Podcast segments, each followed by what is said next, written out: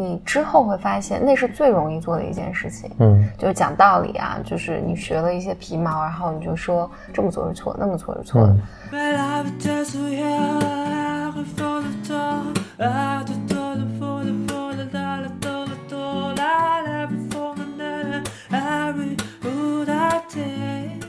欢迎来到新的一期 BYM Book Club。嗯，我们要讲给心理治疗师的礼物的第十一章。嗯，十一章的题目叫做“治疗性的行为而非治疗性的话语”，这个是什么意思呢？亚龙在这儿就是讲了几个故事，我觉得他讲这些故事主要是为了说明。就是咨询师在心理咨询的设置里面，有的时候是可以超越这个设置去做一些事情的，而这些事情有的时候要，其实对于来访者意义更大。嗯嗯，所以他这里面提了一些，比如他举了一些例子，他我觉得他全篇都在举例子，就是他也没有讲什么道理。其实他这本书也是都是这个风格啊，嗯就是一般都是。每章可能有三言两语带过的一个道理，但是最终是讲了很多他的案例。对，因为有一句话叫 “show don't tell”，嗯，就是展示出来就做，嗯，但你别光说。嗯，他一般是在教写作的时候会经常这么教，就是说，嗯，比如说你要想表现一个人很紧张，嗯，你不要反复的写说，哎呀，他好紧张啊，他特别紧张，他极度紧张，他可紧张了，嗯，而是要写，比如他。汗流浃背。啊，或者一直玩铅笔呀，或者做孤儿言他呀，就用描述他的这种行为呀，他发生了什么，来表现他紧张，而不要去告诉读者说他多紧张。嗯嗯嗯。所以亚龙亚龙在这儿说的，他举了好多例子，比如说举个例子，他说，他说他的一个同事治疗一个舞蹈演员，然后这舞蹈演员后来说。对于治疗最有效的，对于他自己最有意义的，就是，嗯，就是他的治疗师去参加了他的一场独舞的演出，嗯，然后所以亚龙在这儿讲了很多这个超越治疗边界的事情，嗯，我觉得这这有一个似乎刚才那个事儿就是有点超越了我我所理解的治治疗边界啊，因为治疗边界是说咨询师和来访者在。咨询室之外，甚至都不要对，不要接触到。对。我我的理解啊，他说的是，因为咨询是有一个非常严格的设置嘛，嗯，然后但这个设置呢，并不是用来束缚的，嗯，它其实很多时候是用来作为治疗材料的，嗯，所以有的时候，比如说，嗯，当来访者特别悲伤的时候，你多给了他几分钟的时间。嗯，然后这有的时候，在有一些情况下，这是其实你秀他，你是关注他的，嗯，嗯，但是在有一些情形下，就在这在这说这个话，其实很危险的，就是并不是所有的对治疗的，就你得有判断才能去用这些超越对或者破坏设置的这种做法。对，其实我们有的时候能见到，就并不是说只要是不打破设置就一定是不好的。或者打破设置一定是好的，就都有好的和坏的情况，所以要，嗯，就治疗师要有所区分。但因为人们在学习心理咨询的时候，去学习精学习精神分析的时候，特别容易站在那个设置里面，尤其是咨询师觉得没有太多信心的时候，我就要死死守住这个设置，好像是一种保护。对对对，就是如果我。哪怕是这个时候，我要我我其实是愿意给这个来访者更多的表现关心或者额外的东西的，但是因为我害怕做错事情，嗯，然后我可能就做那更安全的选择。嗯，我觉得亚龙，其实你去看亚龙整本书里面，我记得后面还有一些东西，就是他还会去来访者家里做家访。就这件事情，对，就这些东西都在心理咨询里面是有争议的，嗯，就并不是说这么做一定就是对的，或一定就是错的，嗯。但我觉得亚龙一直就是想给一个态度是，咨询师要能灵活一些，嗯，这个灵活是其实相比相比较来讲也是你不那么害怕犯错误。而犯了错误，你们是可以去面对的。所以亚龙他这里面举了无数的例子，好多个例子都都是在讲这个。比如说，包括他说他的来访者是一个做什么？对，他说一个什么？就我觉得是不同的一个信仰吧。嗯，就这个人就来访者就说自己感觉生病了，因为他觉得围绕着自己的气团出现了裂缝。嗯，就这是看起来很奇妙的，就是不一样的事情。你知道我们东方人很好理解，怎么理解？我们老说你这个东方有练气功啊，或者你的这个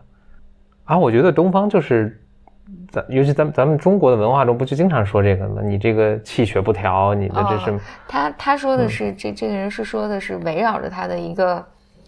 气团儿出现了裂缝，他要亚龙帮他治这个，所以亚龙就发功。哎，对对对，就就按照他的要求，就是这个来访者躺在地毯上，为了弥补裂缝，亚龙原话是说：“我按照他的指示，用手从头到脚在距离身体十几米的地方滑动。”嗯，就是这个，其实有的时候它表明的是一个态度。嗯，就是这个态度是我并不是要来和你讨论什么是对的，什么是正确的。嗯，但是无论你在什么状况下，我是愿意和你在一起的。嗯。嗯，在这儿我我我记得我能我能记起来我自己的治疗师其实是嗯做过几次类似的事情的，一次是就我们有个好朋友意外过世，嗯。嗯，然后我其实从来不会在就是治疗的间隔去给他写信啊或者什么的，嗯，但是那次在因为是我刚刚见过他那一次结束，我就知道那个好朋友过世了。嗯，然后离下一次见面还隔着一个周末，嗯，然后所以我就在大概周五的晚上给他写了一封信，就跟他说了一下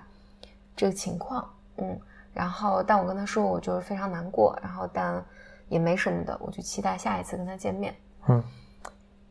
然后我的治疗师就在他收到这封信之后，他就打了电话给我，就是这是一个特别就是打破设置的一件事情嘛，嗯。但治疗师他跟我表达一个情况，就是因为一个人在经历这些事情的时候是需要支持的，所以我想花一些时间，我是愿意花一些时间，额外的时间跟你有一个讨论的。就我自己的治疗师，他是一个精神分析师，其实我跟他做的也是，他是弗洛伊德流派的精神分析师，应该是一个非常按照训练或者想象来讲，应该是非常节制和非常恪守设置的一个。分析师，但其实他不是。我觉得和他相处的过程里面，我觉得他蛮人本的，就是，嗯，在需要的时候他会给我多一些时间，有的时候会多一些调整，然后这些东西我们都会有讨论。也不是每一次，就因为我我自己有的时候自己忘掉，就是忘了去了这个咨询，他也不是每一次都会坐下来特别严格的和我讨论这个背后到底有什么样的动力。但是往往是在更合适的时机，我们会再重新拿回来讨论。所以我觉得，呃，我觉得亚龙或者是就更成熟的这些分析师或治疗师，我觉得他在就职业一段时间或者就比较有经验，知道自己在做什么的时候，就是这些设置和灵活性，就是他能有更多的灵活性，而这些灵活性能够带给。对，就就是这些经验和能力能够允许他们做更多的事情。嗯，这个时候我想起，好像所有这些，咱们可能没有更好的词形容，就都管叫大师吧。嗯，大师都会跟你说，OK，不管他是什么行业的，我现在能立刻想到的是写作啊什么的，他都跟你说哦，写作有这些规律。嗯嗯，这些甚至是方法。嗯，原则什么，他都会跟你说，但他他都会教完你之后就说，这些都是教给你，就是为了让你打破他们的。嗯，但你在打破之前，可能先学会了。对对对。我下围棋嘛，我印象特别深的就是聂卫平经常侃侃而谈，那经常说我不会定式，围定式就是围棋中的一些局部，你可以理理解为局部范围内的一些标准的过招。由于这些过招的方式，它已经如此被。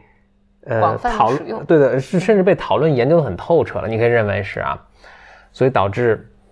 大家认为这是规定最佳局部最佳下法，嗯，所以就被定式了，嗯，就已经定下来了。那聂平老师，所以有些初学围棋的人身上，就特别爱好背定式啊，定式你也能想象很多嘛，这成千上万。聂平老开玩笑说自己不会背，不会不懂定式，也不会背定式，然后定式也记不出来二十二三二三十个，嗯，但是聂平又会反反会说来，就是反正我下出来的都是定式，就是他已经如如此融会贯通，导致他其实信手拈来的就都是。即使没有一个标准的定式的做法，但其实都是在那个局部或者在那个内盘棋里面是一个比较好的下法。嗯嗯嗯，挺有趣的。亚龙在这儿还提到一个故事，他说，他说他有一个病人，在他就是在亚龙出差之前，就是这个病人给他了一份病人自己写的故事，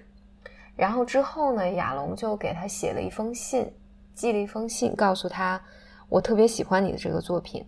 后来这个病人就说，在他回顾他的治疗的时候，他就说这个对他帮助特别大，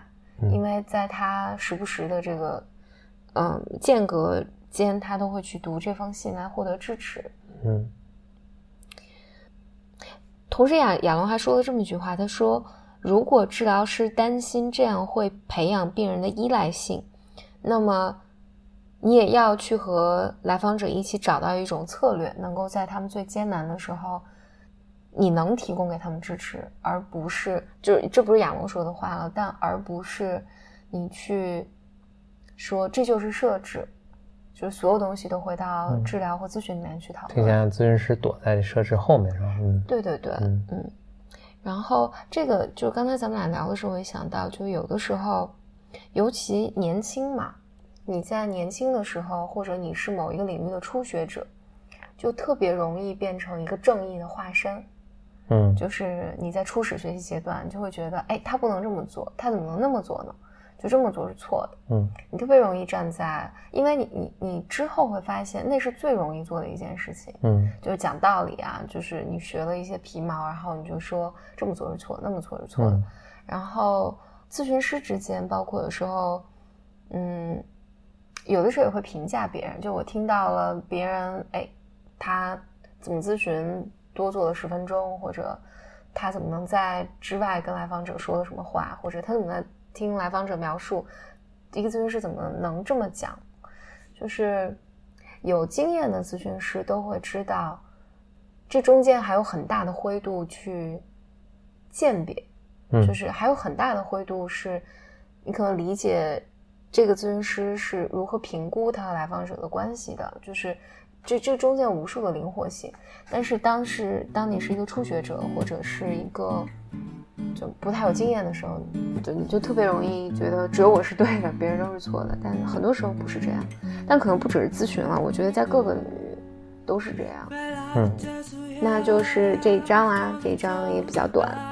题目叫治疗性的行为，而非治疗性的话。第十一章，嗯，第十一章啊，那下期预告哦。那第十二章是什么呢？